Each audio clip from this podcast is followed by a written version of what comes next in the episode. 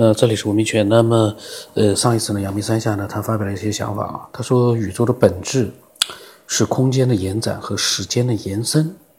延展和延伸呢，就是一个增熵的过程。熵呢，就是混乱值。宇宙越膨胀，越古老，越混乱。所以呢，宇宙如果想平衡的存在，就必须不断的包容这些增加的熵。很多新生的事物，在它新生的时候呢，都是增加的一个。这个这个突然之间这个字我不认识了，一个就是说，呃，我就把它先读成多余的数据吧。那个就是三点水就是乘，三点水去掉了之后，那个是不是还读成？我一下子糊涂了。那么他说都是商，这个是没有文化呀，因为有很多字突然之间一眨眼之间，我一下子不知道该怎么读了。然后有很多字我以前啊。从上学到后来，我一直都这样的。有很多字我不认识，我就读它的偏旁。但是后来我发现，有很多字呢是读偏旁是没问题，有很多字呢跟偏旁完全就是没关系。但是你平时你知道它的意思就可以了。可是，在录音的时候，就像录那个收藏古玩一样的，很多字你根本就是冷僻的嘞，你根本不认识的。你哪里知道它叫读什么呀？今天知道了，明天又忘掉了，因为那个太冷僻了。那这个呢，就是我是读。但是这个字不是读成吧？应该，我到时候查一查啊。嗯，冗余数据我查过了，反正呢就是多余的意思嘛，就是在它新生的时候呢，都是增加的一些多余的数据。那个字是读冗啊，就是去掉三点水之后的，就是成去掉三点水之后是读冗，因为这个词呢，平时呢就是说。去读它的可能性极小极小，所以呢，读音一下不知道了。我相信也有一些人可能跟我一样，这个字不要读成啊，读冗冗余数据。嗯，他说呢，都是伤，看上去呢都是多余的错误，所以呢，说不能学会容忍混乱值的增加，就是在自杀。不是自杀呢，也会生不如死，把自己逼疯。因为宇宙呢是其小无内，其大无外的，所以你能想到的可能性在宇宙当中都是会产生的。今天你没遇见鬼，可能说明你运气好，也可能说明宇宙当中暂时没有鬼。但是根据真商的理论，只要你能想到的东西，总有一天必然在宇宙当中出现。只要你能想到的东西，总有一天必然在宇宙当中出现。他说：“一不小心，他说又发现自己高明了不少。这样下去会不会成神呢？”然后呢，他隔了一段时间之后呢，嗯，他发了一个就是文章啊，说是重磅，呃，蛰伏三十年，华中大罗俊院士团队测得最精确的万有引力常数。这个呢是一个顶级杂志《自然》杂志，呃，发表的一个重要的一个成果。就是万有引力常数呢，它的最精确值呢被测出来了。这个是牛顿万有引力，这个呢具体呢大家去可以去搜索了去看一看，因为呃这个都很难去那个。然后呢他说呃二幺幺九八五呢都是在扯淡。我发现阳明山下有时候发的那个这个粗话还挺多的啊。然后他说呢他说刚才发的那个新闻啊，他说文科生觉得这个新闻值得怀疑。他据他所知，微粒微观的粒子不受什么万有引力支配，只受普朗克常数的支配。再者，自从有了相对论，好像万有引力这个提法已经不算是科学理论了，只有时空的扭曲，没有万有引力。就像是睡在柔软的床垫上的甲和乙，因为甲的质量大，把床垫压了个大坑，所以乙呢就滚向了甲。甲乙之间可能没有任何的作用力，所以两个天体之间的所谓万有引力的大小，取决于天体的质量和压下去的坑的大小。还有呢，就是中国的科研是不是就是把外国的理论成果拿来精确到小数点后面几位呢？他说，如果真是那样的话呢，伟大复兴估计不是很容易看得见。他说，这是他的写的评论。呃，阳明山下可能在网络里面经常会看一些科学的这样的一些文章，然后会做一些自己的评论。这是一个科学爱好者啊，这是一个真正的科学爱好者。嗯，他呢也会瞎扯，但是呢，他也会自己留一些自己对科学上面的一些了解之后呢，得出来的一些这个自己的想法。他呢，主要呢是看那些跟在后面评论的傻叉，还有一群被核心价值观洗脑的，发了一个猪的这样的一个头像。嗯，确实呢，有的时候啊，当你在网络里面看那些评论的时候，你会发现。真正有价值的评论，或者说是比较理性的评论啊，很少。我发现那些人哦，留言的时候就是好像在比着谁低俗，谁就是更加的粗俗，就在比这个。他不在比他讲出来的东西是不是能够被人家接受，他就跟着人家屁股后面随大流。这可能就是以前节目里面说的，群众的眼睛啊是雪亮的。它雪亮在什么地方呢？就是雪亮在跟风嘛。然后呢，留言越低俗，你就越呃越容易被人家注意到。这个呢，真的，如果说网络里面的留言啊，什么时候变得大家都能理性的去分享、发表一些东西了，这个世界可能就进化了，高了好几个等级了。那么他说脑残的喷子呢，什么地方都是。嗯，然后呢，给我发了个截图，发来的是网络里面留言啊。有网友说，孔子本来也不是什么圣人，全是糟糠的理论。然后有个人就说呢，说出这个话，可见你的为人品质有多差。或许《论语》都没看过，或者是读懂的货色。《论语》呢，其实大家可能都看过，可能当时呢都懂。但是呢，这个东西就这样的，隔个几年、十几年、二十几年，你就不看它了，可能只知道了一些已经。完全融化到你的这个个人的一个思想里面的一个看不到的东西了，变成一些道理了。那说句实话，你也不能去说人家没有看过或者说读懂。蔡婉又不是看得懂的、读得懂的那个小学生，他们在背的时候、念的时候，他们是最清楚的。二十年之后呢？其实那个看懂、读懂都不重要，关键的是你吸收了多少到你的思想里去。然后呢？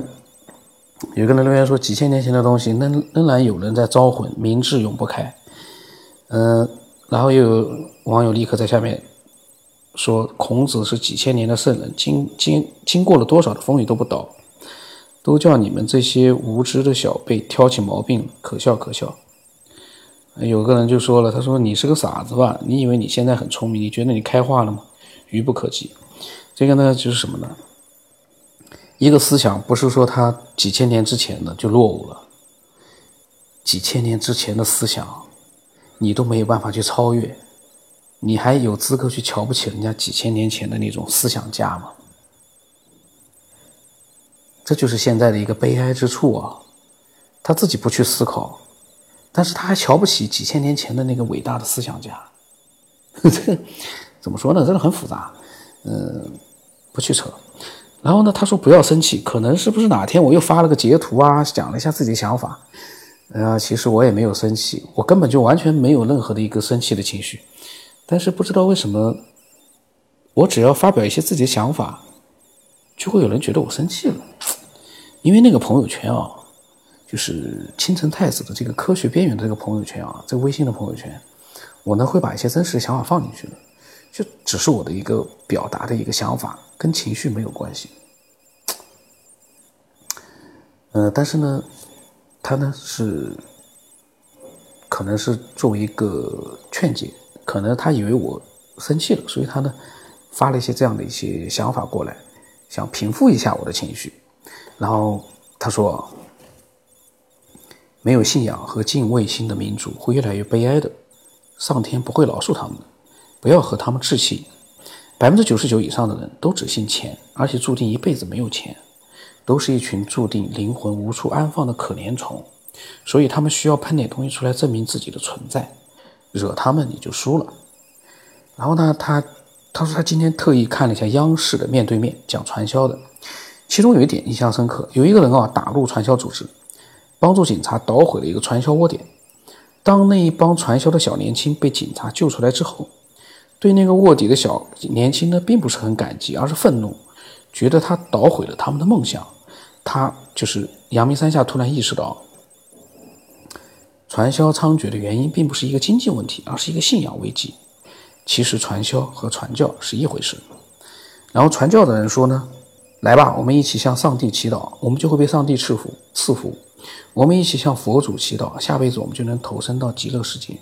因为佛祖和上帝这些唯心主义的东西被打倒之后啊，我们的社会就只剩下了钱，但又不是人人都能有钱。于是呢，有一帮人就拉动大家说：来吧，我们向前祈福，我们就会有钱。但是其实我觉得。”可能有一段时期是被打倒了，但是其实现在佛祖啊和上帝啊这样一些信仰啊，嗯，还是有很多人去做的。就是说呢，嗯，现在可能并没有人去刻意的去打倒他们。嗯，至于说是不是信他们，或者说是不是不信他们，其实那都是每个人自己的选择，没有什么对错，每个人自己的选择，因为信仰一定是不一样的。但是传销和信仰，其实呢，你能把它就像刚才他说的，一起向钱祈祷吧，我们就会有钱。这个呢，怎么说呢？这个东西又是个很复杂的一个状一个东西。你说传销跟信仰肯定是不一样，这个因为涉及到钱，我觉得就跟信仰没关系了。可是现在呢，你说呢？这些寺庙啊，它有很多经济啊、商业赚钱的成分在里面。也是涉及到了钱了，所以呢，这些寺庙啊，其实我觉得跟信仰已经没有关系。相反，你说那些基督教那些教堂里面，他们去怎么样怎么样，人家可以给你免费赠送你圣经，或者让你去做一些祷告，或者去嗯每个每一段时间去到里面去。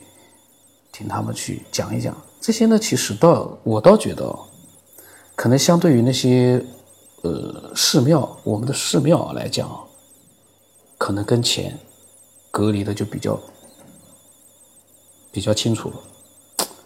为什么我们的那些寺庙啊，都跟钱沾上边了呢？那些和尚，那算是有信仰的人吗？真的是。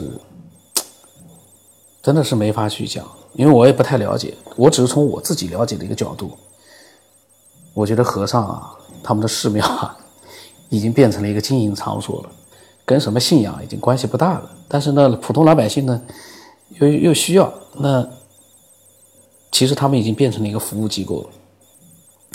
相对来说，教堂里面可能会更加的干净。个人的看法，因为我不懂啊。我全部的所有的一些想法都是基于一个不懂的角度去发表自己的一个，嗯，这个想法，错的可能性很大，但是呢，很明确，我不懂，所以说呢，我自己随便发表一下。那么，他说，因为没有信仰，没有敬畏，呃，这个呢讲过了。然后他说，信仰是宽容仁爱的前提，所以不要和虫子争论。心平气和的做好自己的节目，你会赢得信仰你的人的信仰。哎呀，阳明山下说的是挺好的，嗯，但是呢，始终有一件事情，其实我也很明确的，就是这个节目呢，我希望它能够让更多的人呢去做一个理性的思索和理性的思索之后的一个理性的分享。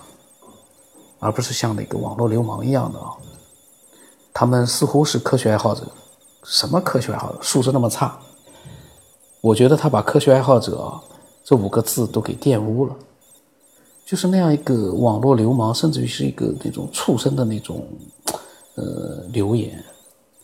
但是呢，他却自认为自己是一个科学爱好者，自认为自己是一个有品德的一个科学爱好者。真的是一个非常强烈的一个讽讽刺啊！呃，如果能看到我朋友圈里面那些留言呢，可能会觉得自己对眼前看到的那些留言可能会觉得瞠目结舌。因为，怎么会有这样的人呢？这完全是一个，如果这就是科学爱好者的话，那这个科学爱好者这五个字就被真正的就是一个。彻底的被毁坏掉了。但其实当然他不是，呃，他只是一个比较低俗的人。那么他说呢，狂犬连日都敢吠，连孔夫子都会被打倒，那就实在没有必要介意这个疯狂无知的世界对我们做了什么。这是他前几天给我的分享。那么他呢，其实是一个非常有自己想法的人。嗯，我我在期待着他能够分享更多的一些东西。就看了一些嗯科学的东西之后啊，包括看了一些嗯人的留言之后，他能够分享一些自己想法。因为有的东西啊，泛泛而谈的挺好，但是呢，深究了之后呢，更有价值。看上去很简单的一些表面的东西，我们如果深究进去之后，会觉得更有意思。就比如说这个网络流氓，我一直提到的。看上去那个留言很低俗，不堪入目，但是你深究进去的话，你会发现人性就很嗯很很让人去研究的一个点就是，人在不同的环境里面，他的表现为什么是有那么大的一个差不一样的地方？很难想象一个网络里面的畜生和或者是流氓。他在现实生活当中为什么就丝毫的没有表露出他在网络里面的那种不堪入目的？而在网络里面，他又完全的就是一个，嗯，非人的这个非人类的这样的一个行为。这个所有的一切哦，就是在人类或者是文明出现了这样的一个几千年、几万年这样的一个发展，都没有把人性。给改造过来，人心始终没变。你可以发现，不管你过去还是现在，人性始终没变。这也就是为什么我说孔子为什么他是一个伟大的思想，不这个或者其他的一些伟大思想家，因为人性没有改变，他们的思想放到现在都没有错，都有一定的参考价值。不能说他全部都是这个很对怎么样，但是都有一定的参考价值。这也是可悲的地方，人性没有进化。